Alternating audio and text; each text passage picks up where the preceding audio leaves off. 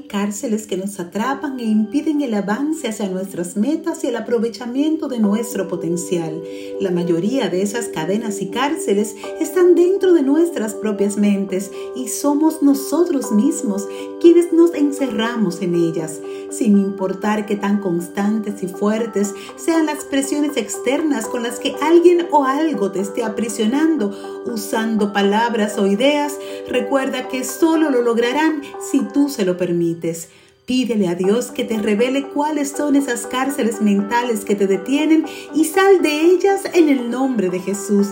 Rompe con la fe toda cadena invisible que a través de mentiras el enemigo ha instalado en tu mente y comienza a creer solo lo que Dios dice de ti y nadie más.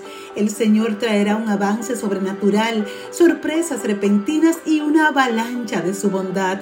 El poder de su Espíritu Santo se liberará en ti para que puedas experimentar la transformación que anhelas y la vida abundante que Dios quiere darte. Ora que se abran las compuertas del cielo y caiga sobre ti un torrente de favor que arrastre todo obstáculo de tu camino. Gálatas 5.1 dice, Cristo nos libertó para que vivamos en libertad. Por lo tanto, manténganse firmes y no se sometan nuevamente al yugo de esclavitud. Gracia y paz.